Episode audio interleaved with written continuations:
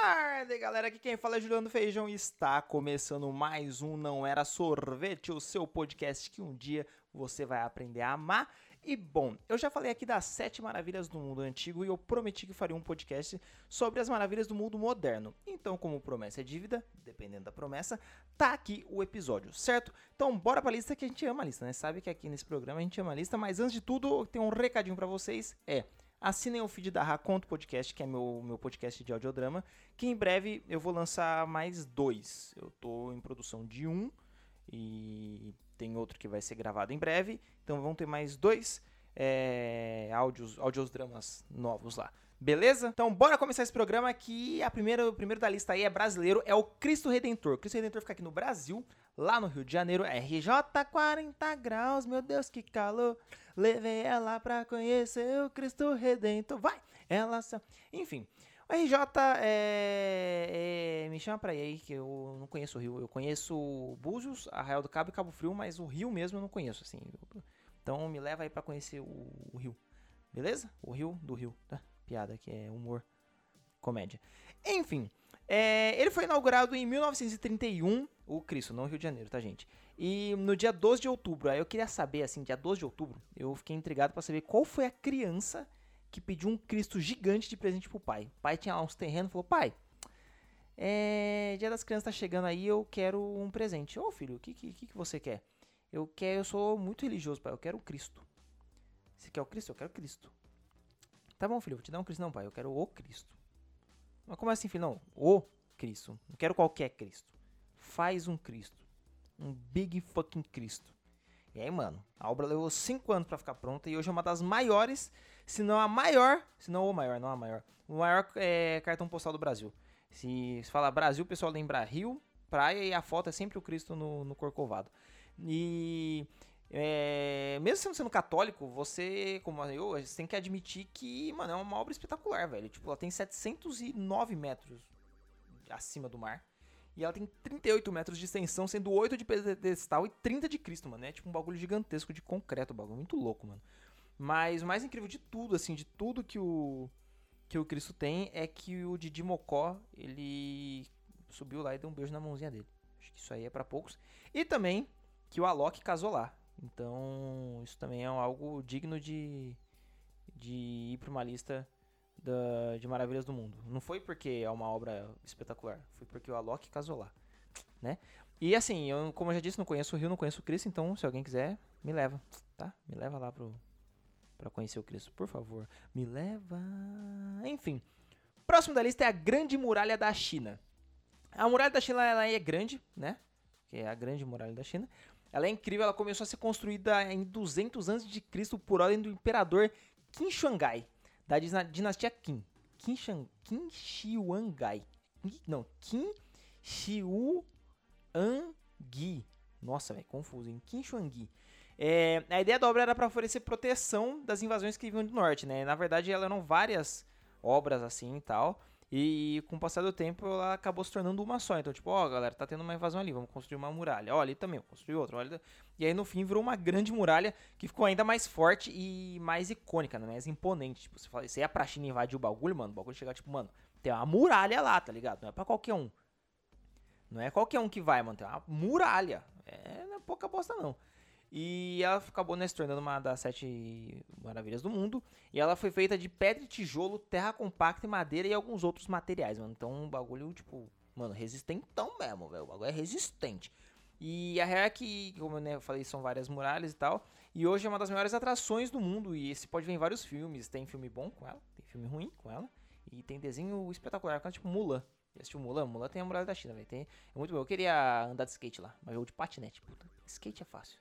Queria andar de patinete na, na muralha da filha. Fica aí, da, da, filha, na muralha da China. Fica aí o meu, meu desejo. E também não fui, então me leva. Beleza? Próximo da lista é o Taj Mahal na Índia. É, agora é uma história de amor, porque o Taj Mahal ele é o mausoléu é, na Índia que ele foi construído em 1630 a 1652 é, e demorou demorou tudo isso, né? E foi mais ou menos 22 mil homens para para construir esse grande mausoléu. É um grande caixão, né? Mausoléu é um grande caixão um nome bonito. É, e foi um presente do imperador Shah Jahan é, que ele deu para sua amada. Ah, ó, vai ser difícil falar, hein, gente, ó. Ari, Ariumandi Banu Begum. Acho que é assim que fala. Que ela tinha um apelido de Munza Mahal. E aí o significado disso é a joia do palácio. E aí ele construiu o Taj Mahal, né? Que, em homenagem a ela. É, com, né? E aí ele foi construído para homenagear a sua esposa preferida. Por isso que, que, é estranho. Porque assim, é uma história de amor peronomútil, né? E a sua esposa preferida. Olha que bizarro. Mas enfim. Aí ele foi. Ou não é bizarro, né? Não sei. Não sei. Ele foi erguido sobre o túmulo dela e se unindo ao rio Iamuna. Acho que é assim, Yamuna. Não sei como fala. E ele é cheio de pedra preciosa e, mano, tipo, meio que ninguém sabe a cor dele, porque, assim, exatamente, porque, tipo, dependendo do horário que você for lá, a luz do sol vai bater nele e ele vai estar de uma cor. Então não dá pra saber exatamente qual é o, a cor do, do Taj Mahal. Próximo da lista, Machu Picchu no Peru. É mais um aqui da América do Sul. A América do Sul tem bastante maravilha do, do mundo moderno. E o Machu Picchu ele fica no Peru, como eu acabei de falar. Ele é conhecido como a cidade perdida dos Incas, que tem uma arquitetura, uma arquitetura diferenciada e muitos mistérios por trás dela. É, é, uma, é a maior herança do povo Inca né, na, na, história e é muito intrigante porque, né, para que, que servia, como eles fizeram, quem pensou nesse projeto. E, mano, muito louco. E ele foi de, é, destruído e depois em. Ele, aliás, em 1911 ele, ele foi construído, né? E ele fica no topo de uma montanha a mais de 2.400 metros de altitude do, do vale do rio Ura, Urabamba, sei lá como fala isso. É, ele foi construído no século XV e hoje ele não tem mais 30%. Assim, ele tem mais ou menos 30% da sua construção original. Tá difícil falar do Machu Picchu, vocês estão vendo que eu tô bugado aqui. Ele tem mais ou menos 30% da construção original. O resto foi restaurado pra a gente ter uma ideia mais ou menos de como é. É, para poder, ah, beleza, então aqui ficava isso, assim. Mais ou menos, né? Porque não tem nenhum projeto, não tem nada, mas pelo projeto que tem lá, o pessoal restaurou e é mais ou menos isso. E eu também não conheço, então já sabe, né? Me leva. É, esse vai ser difícil falar. Chinche Itza. É, cara, esse é muito doido, porque a gente falou dos Incas e agora a gente vai pros Maias. O. É assim que fala. Shin, Xinche. Xinche. É assim, Chinche Itza. É, ele serviu como centro político e econômico do povo maia durante muitos anos. Ele tem vários presentes arquitetônicos que nós, meros mortais, nunca pensaremos nisso. Tem a pirâmide, né? Que é aquela pirâmide de Kukulkan, que essa é uma pirâmide com uma escada uma de cada lado. Você já deve ter visto. Você procura aí no Google o que você acha. Tem a Praça das Mil Colunas, tem o Campo dos Jogos dos Prisioneiros, o Templo do Chakmol. É, tem, são vários é, grandiosos, vários ícones grandiosos de arquitetura que tem lá. E de muita dedicação do povo maia, que eles eram bem dedicados aí, né? Só erraram aí o 2012. Mas, enfim. Eles são atrações que podem ser visitadas tudo mais lá no sítio arqueológico, mas infelizmente é, não tem tanta informação sobre isso, cara. Tipo, tem assim, ah, beleza, é isso aí que tem. Porque é isso. Já era, entendeu? Tipo, não tem assim, ah, exatamente nesse ano e tal. Como os outros, é, as outras obras que eu citei aqui tem. Mas a arquitetura deles é, como eu já disse, é muito diferenciada e mostra uma cidade gigantesca que teve muita imigração e, tipo, dá pra ver no. Por essas arquiteturas serem diferentes, dá pra ver que vários povos vieram e se instalaram lá, sabe? Dá pra ver que era um grande centro urbano e muito importante para a civilização maia. Também não conheço, já sabe, me leva. Coliseu na Itália. Símbolo do Império Romano, o Coliseu é um dos maiores anfiteatros do mundo e uma das maiores obras arquitetônicas e mais importantes da história da humanidade. Ela foi palco de lutas de gladiadores, obras teatrais, de filmes, né? E hoje, mano, todo mundo que faz um filme de destruição explode. É basicamente isso. Você vai fazer um filme de destruição, você explode a Torre Eiffel e o Eiffel e o Coliseu. Sempre assim. É, a construção começou em 72 a.C. e terminou em 80 a.C., sobre o regime do Vespiano, o imperador Vespiano, mas terminou durante seu, o governo do seu herdeiro Tito, que é um nome nada imponente para o imperador, né? Tito. Ó, oh, o imperador Tito tá vindo. Ah, o Tito. Bacana, né? Enfim, tiveram algumas modificações durante outros impérios, melhorias, reformas e tudo mais, e estima-se que a capacidade era mais ou menos entre 50 e 80 mil, mas a média de público era de 65 mil pessoas assistindo os caras se matando, caçando, lutando, morrendo e fazendo teatro. Era que era para isso, né? Que era para ver pessoas morrendo e pessoas interpretando outras pessoas morrendo. E ele deixou de ser usado para batalhas e passou a ser utilizado para habitação, oficina, sede religiosa, pedreira, tipo para várias outras coisas, uma parte de coisa aí que, que o pessoal precisava usar, que era um negócio gigantesco, né?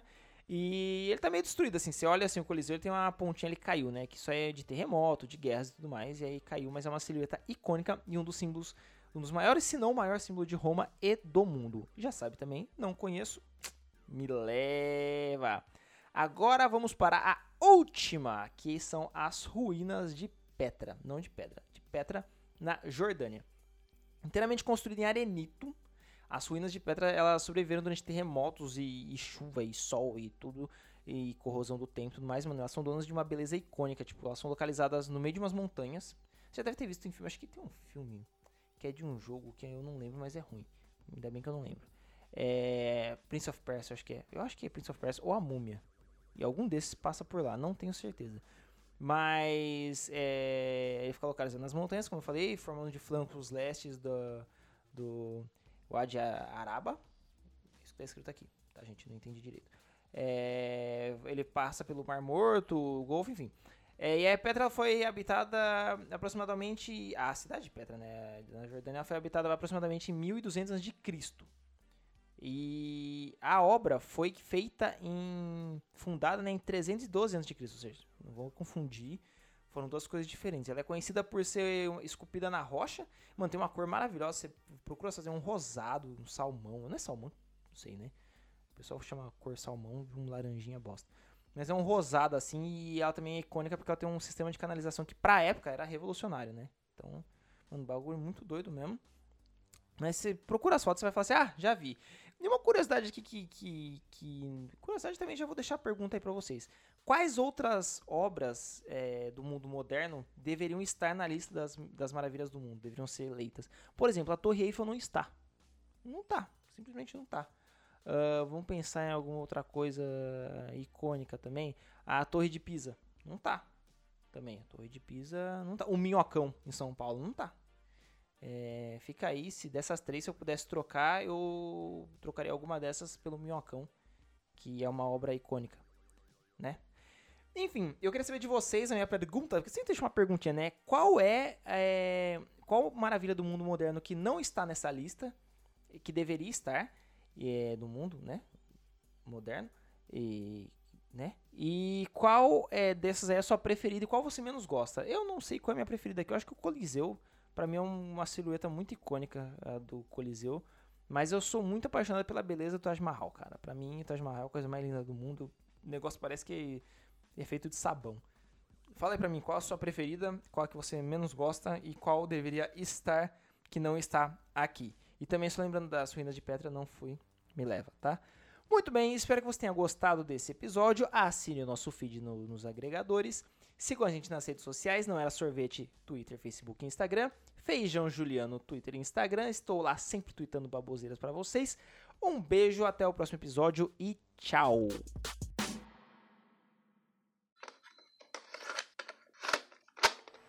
Não era sorvete.